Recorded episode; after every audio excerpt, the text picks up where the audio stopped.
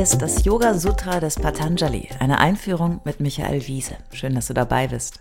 Dieser Podcast ist ein Angebot von Yogaya in Leverkusen. Komm mal gucken, yogaya.de.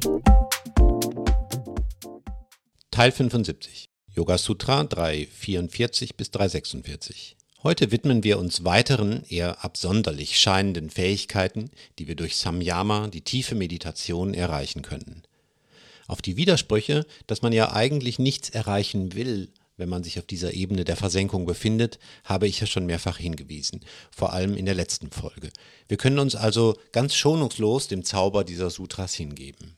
Ich habe heute drei Sutras, 344 bis 346, und ich fange mal von hinten an. Yoga Sutra 346. Rupa Lavanya Balavajra Samahanavati Kaya Sampate die Vollkommenheit des physischen Körpers umfasst Schönheit, Anmut, Kraft und die Härte eines Diamanten. Woho! Da haben wir die ganze Zeit philosophiert über den Geist, das Bewusstsein, die subtilen Ebenen von Chitta Vritti Nirodha und plötzlich geht es doch wieder um den physischen Körper, diese vergängliche Hülle, diese Falle für fehlgeleitete Ich-Identifizierung? Ein Körper mit der Härte eines Diamanten? Man ist nie vor Überraschungen sicher bei Patanjali.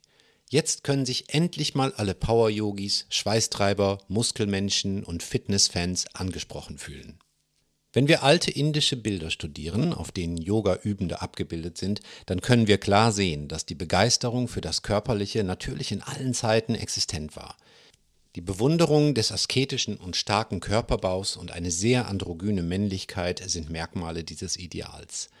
Die Vollkommenheit des physischen Körpers ist Kaya Sampat, was wörtlich heißt Körpererfolg.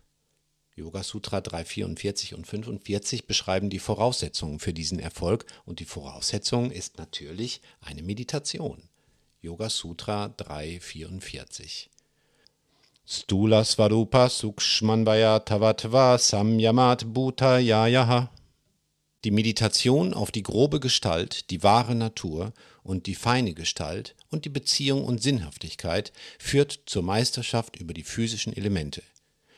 Yoga Sutra 345 Tatonimadi Pradurbhava Kaya Sampatat Dharana Bigatascha Daraus entsteht die Fähigkeit, scheinbar verschwindend klein zu werden und den vollkommenen physischen Körper zu erreichen und unverletzbar zu werden.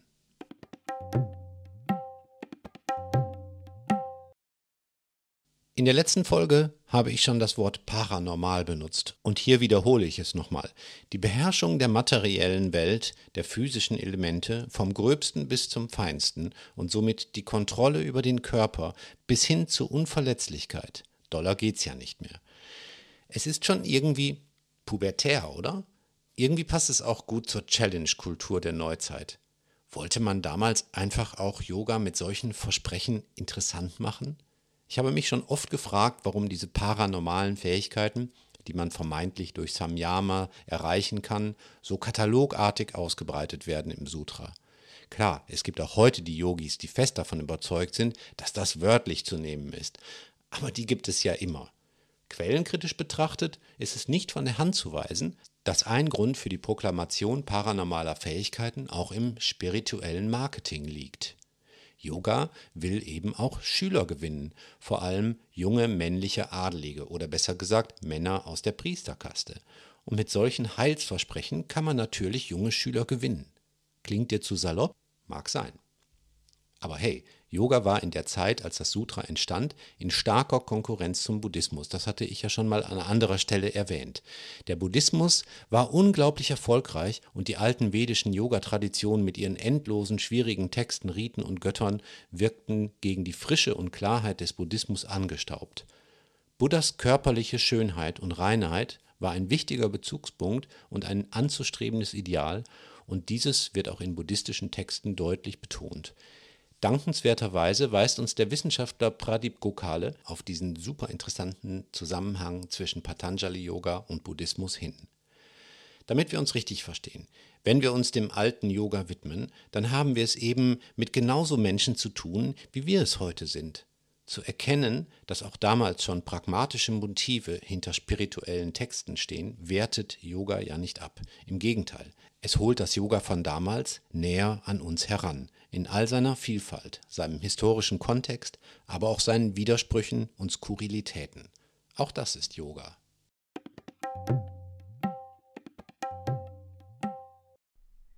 Alle bisherigen Folgen kannst du jederzeit nachhören, auch wenn du jetzt erst eingestiegen bist. Hast du Fragen oder ein Feedback zu der Philosophie-Reihe, dann schreib uns gern oder kommentiere auf unserer Website. Dort findest du auch weitere Buchtipps und Empfehlungen.